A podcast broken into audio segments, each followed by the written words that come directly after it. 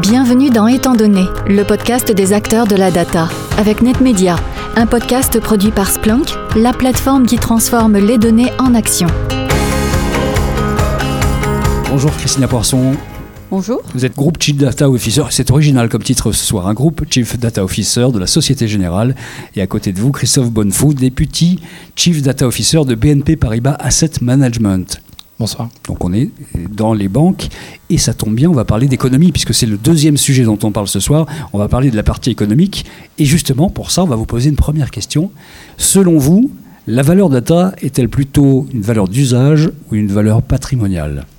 Valeur d'usage ou valeur patrimoniale? Je vous laisse répondre. que l'usage est en train de laminer le patrimonial. Très très clairement. Est-ce qu'on peut partir de d'une définition comme ça, quand on parle de la valeur de la data, est-ce qu'il faut partir absolument du, de l'usage et du patrimonial avec un point de vue plutôt orienté sur l'usage Christophe? Alors, ce qu'on voit, c'est le résultat de 10 euh, années de communication sur les, euh, sur les cas d'usage. Ça, c'est normal. On, on, a été biberonné sur la valeur d'usage et c'est normal. La valeur patrimoniale derrière, qu'est-ce qui se cache C'est tous les sujets qui appartenaient finalement souvent à l'IT, souvent aux architectes de l'IT, qui finalement se préoccupaient euh, de nos référentiels. Donc c'est normal que la valeur patrimoniale ressorte à ce niveau-là, puisqu'en fait, les, référentiels, finalement, ça ne parle principalement qu'à des personnes qui gèrent des bases de données souvent euh, statiques, mais qui ont les données maîtres et les données de référence de l'entreprise.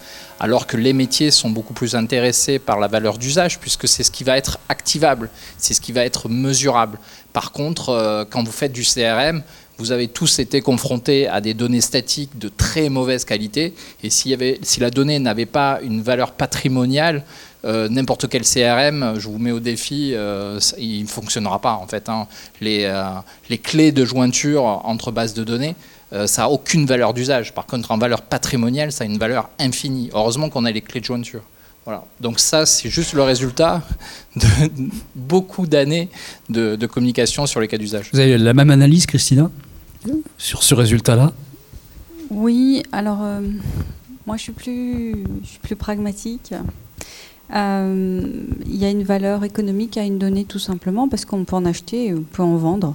Donc euh, on, va, revenir à, une chose de base. Hein. On achète des données, des données référentielles sur nos clients, sur les données de marché. On achète des données. On va acheter demain des données RSE pour avoir le risque d'inondation par commune. On va devoir acheter des choses.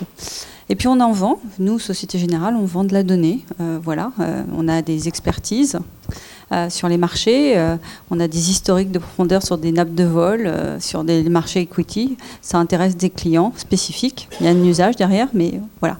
Donc pour moi, il y a une notion économique déjà ça se vend, il y a un marché. Hein. Et le marché, à mon avis, il ne fait que, que se démarrer parce qu'on avait des, grands data providers et on voit que maintenant, on va avoir de plus en plus de data providers sur des données alternatives. Et euh, si on va même un cran plus loin, peut-être que demain, euh, si la loi le permet, euh, la donnée personnelle pourrait devenir une valeur marchande. Donc, déjà, pour moi, c'est un bien, ça se vend et ça s'achète. Après, dans l'entreprise, il y a aussi certes une valeur d'usage, parce que la valeur en interne d'une donnée, elle est plus difficile à mesurer, comme il n'y a pas un marché sonnant et trébuchant, et c'est sur l'usage que ça se joue. Alors, on va parler d'économie de la data, mais d'abord, il faut être d'accord sur la mesure, une mesure minimum de la data, et c'est là que le problème se pose. En fait, c'est à partir de quel moment on peut donner de la valeur à la data, puisqu'on a euh, pas mal de critères qui sont invalidants d'une certaine façon au départ. En tout cas, il faut aller au-delà de ces, critères-là, notamment la faiblesse des historiques des données. Vous vouliez parler de, ça un tout petit peu euh, euh, quand on en avait parlé avant, Christophe? Alors c'est vrai que quand on veut se lancer dans la mesure de la valeur économique d'une donnée, c'est sûr que le premier réflexe, c'est déjà, c'est en effet, est-ce qu'il y a un marché, est-ce qu'il y a quelqu'un qui va pouvoir donc acheter ce bien?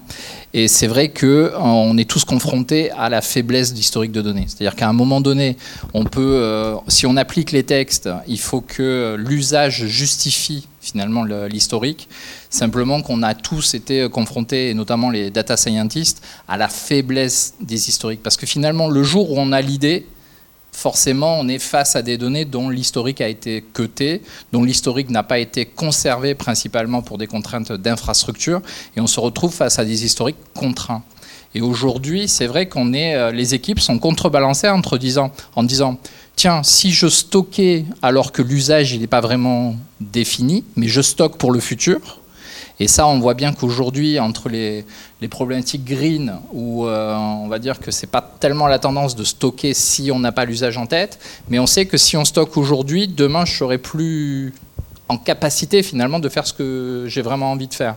Voilà, donc on se retrouve confronté face à ce paradoxe-là entre stocker pour un usage de dans trois ans et finalement faire le constat, et nous on l'a fait, hein, notamment en asset management pour des, des sujets de, euh, de rétention dans nos fonds ou de souscription, où on voit qu'on est face à des historiques bien trop faibles si on veut mesurer et même prédire des comportements de nos clients. Et puis il y a toute cette masse de données qui sont totalement invisibles, inexploitées, dont on parlait un petit peu tout à l'heure, et qui finalement sont, difficiles à quantifier également, et leur donner une valeur devient vraiment complexe là.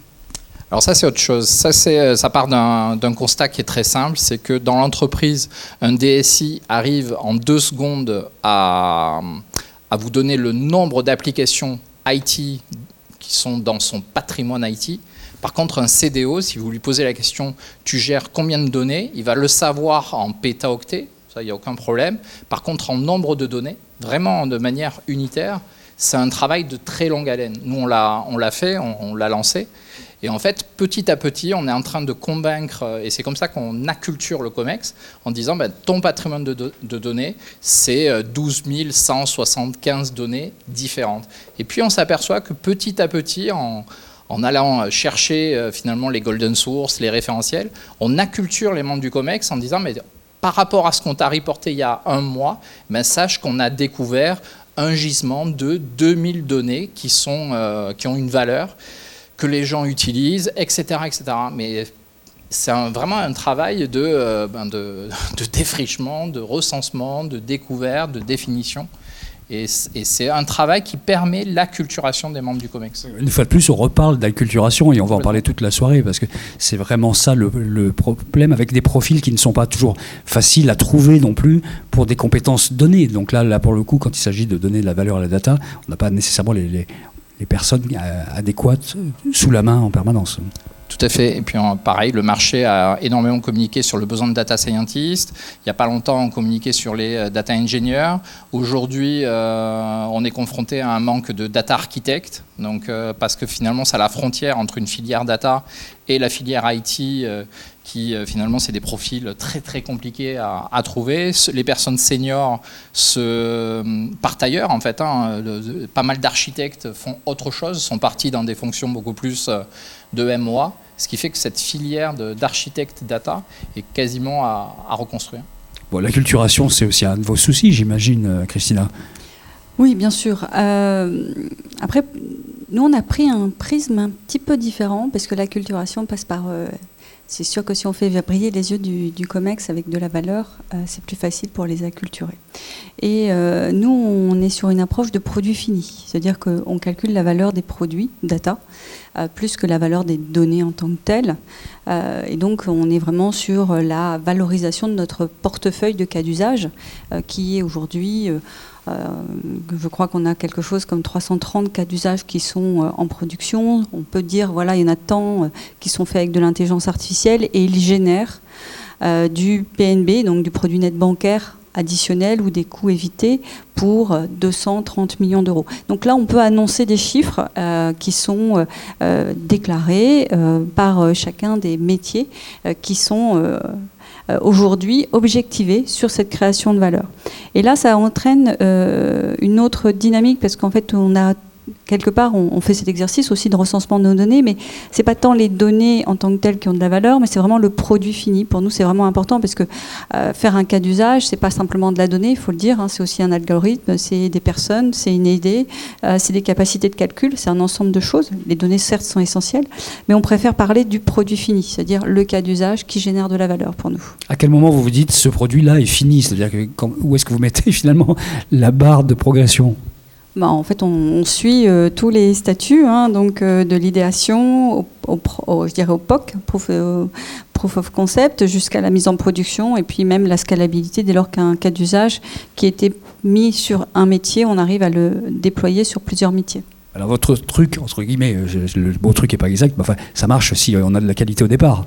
Parce que si c'est garbage in, c'est compliqué d'arriver à faire des beaux produits finis derrière. Donc il y a tout un travail à faire sur la qualité de base. Et là aussi, euh, alors on est des banquiers, donc c'est vrai que nous, le business case, c'est quelque chose qui nous parle, hein, des chiffres, euh, voilà, on sait faire. Euh, donc c'est quelque chose. Et, moi, je pense que le cadre de valeur tel qu'on l'a aujourd'hui défini, hein, et je vous ai annoncé des chiffres, hein, donc en millions d'euros.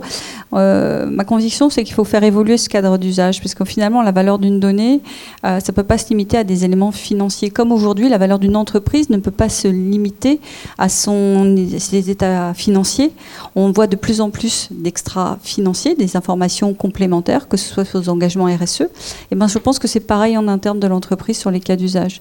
Et la dimension qualité est une de ces cas. Pour moi, euh, une donnée, euh, elle peut avoir, euh, si elle n'est pas de bonne qualité, elle n'a pas de valeur. Ça, c'est voilà, c'est tout simple. Hein. donc, nous aussi, on parle en, en produit fini parce que bah, tu as commencé à recenser ton nombre de données. Moi aussi, j'ai un gros dictionnaire avec plein de données. Et mettre en qualité toutes ces données, c'est titanesque. C'est euh, écoper euh, un bateau avec une petite écuelle et ça fait que se remplir. Et donc, on préfère parler produits finis. C'est quoi les produits finis d'une banque euh, Si on simplifie, il y a des reportings? Il y a des modèles, parce qu'on fait énormément de modèles, on a des métriques. On part de ça et on travaille sur, finalement, on, évalue la qualité du produit fini et ça nous permet de voir finalement quelles sont les données qui posent problème pour améliorer la qualité du produit fini. C'est toujours pareil, c'est pour la culturation. Si j'annonce à mon COMEX, j'ai mis en qualité 500 données, il va dire c'est super, super Christina, heureusement que tu as bossé, on est content. Par contre, si je lui dis, j'ai mis en qualité les reports qui sont envoyés à nos clients, j'ai mis en qualité euh, les euh, modèles qui nous permettent de mesurer mon risque, ben là c'est concret, c'est pas savoir que j'ai réussi à avoir 100% de chiffre d'affaires de mes clients, ça, c'est pas un problème. Et donc pour moi, c'est vraiment important. Donc aujourd'hui, on a mis en place que, un score, donc euh, sur 75 points, on identifie toutes les dimensions euh, du produit fini.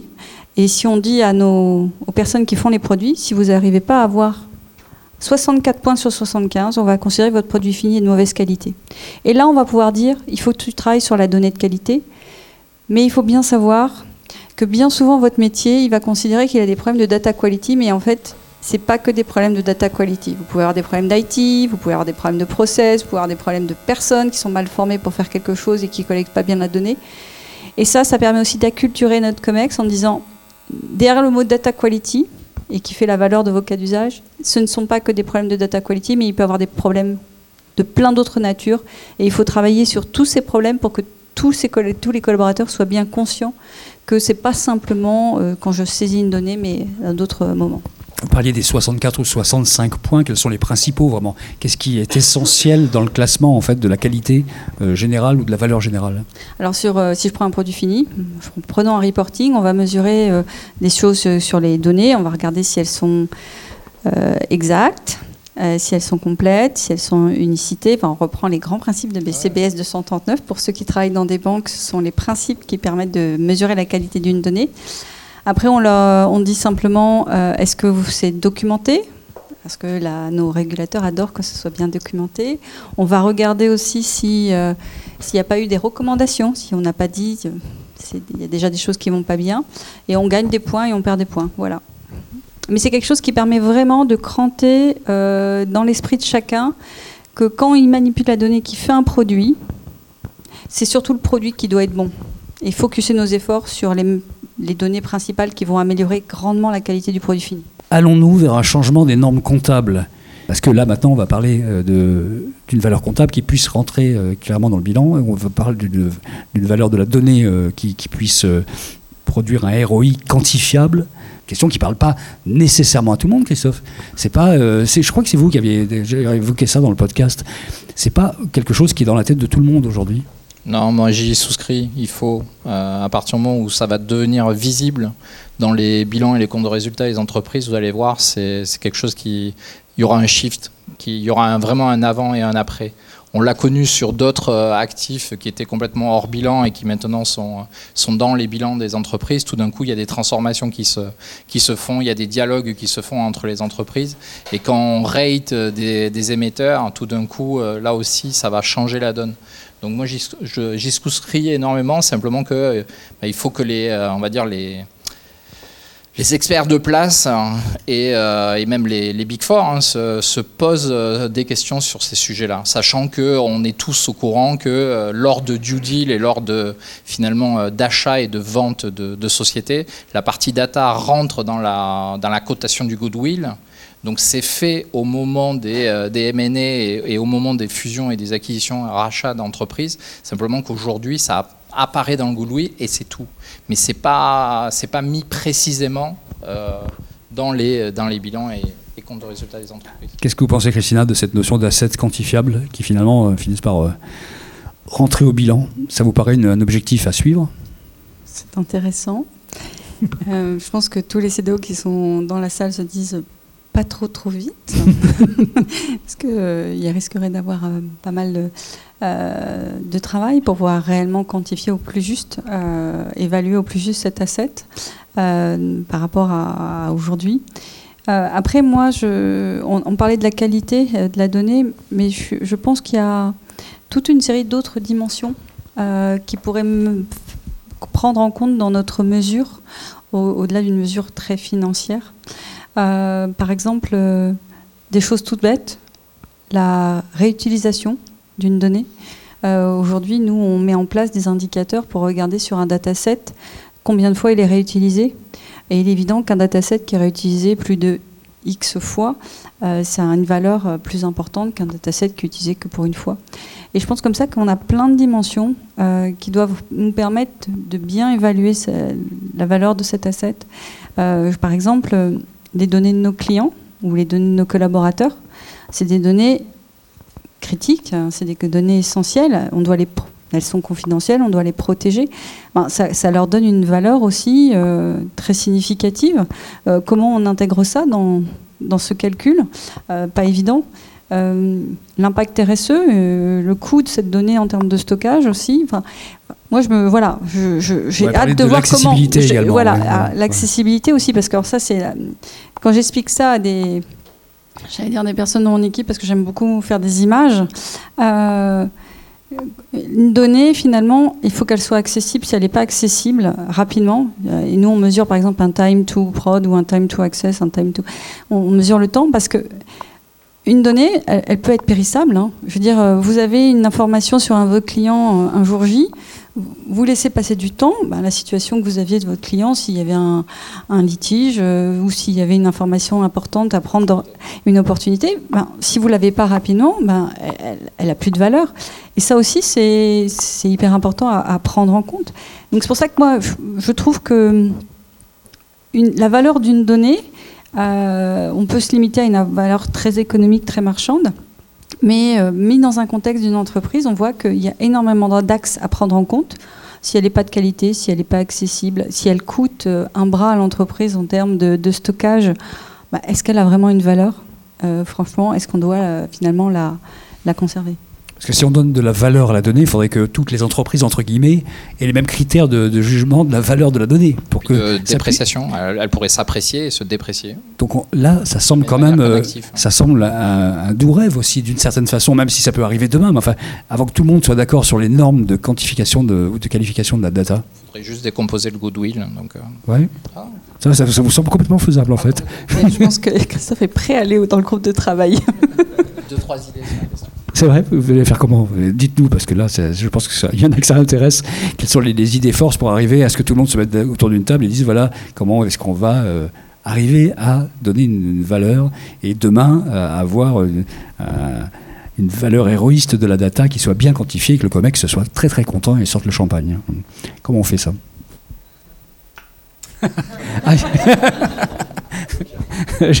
Joker.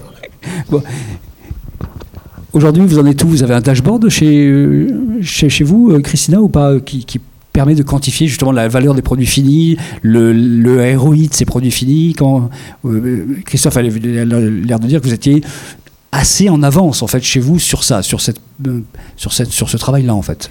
Oui, sur, sur, les produits finis, que ce soit sur, euh, ben, sur l'axe financier, donc euh, la valeur des cas d'usage, oui, on, on monitore, on fixe des objectifs à chaque, chaque patron de ligne métier a des objectifs à réaliser sur, sur l'année en termes de, de, de dire de PNB plus ou de, de coûts évités.